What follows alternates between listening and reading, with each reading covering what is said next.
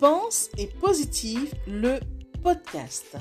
Bonjour et bienvenue à tous sur le podcast Pense et Positive de Nathalie Labelle. Je suis auteur de plusieurs livres de croissance personnelle et j'ai à cœur de vous bonheuriser, c'est-à-dire de vous diffuser des pensées d'amour, de paix, d'espoir, des pensées optimistes afin de nous aider, nous inspirer, nous motiver, nous encourager et surtout nous revigorer. J'espère vraiment que ce podcast vous plaira car moi je prends beaucoup de plaisir à faire ce que je fais et ensemble, nous construirons un monde meilleur. Bonne écoute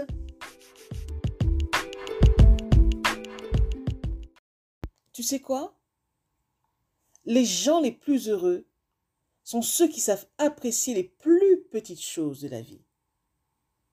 À l'inverse, les plus malheureux, ce sont les autres, à savoir ceux qui s'arrêtent au moindre détail et font une montagne de ce qui ne va pas, au lieu de se préoccuper en premier lieu de ce qui va déjà bien dans leur vie.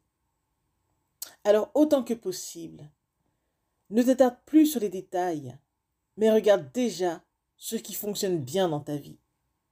Reste focus sur ce qui va déjà bien et cela va amplifier ton bonheur. Pensez-y. Message de Nathalie Labelle.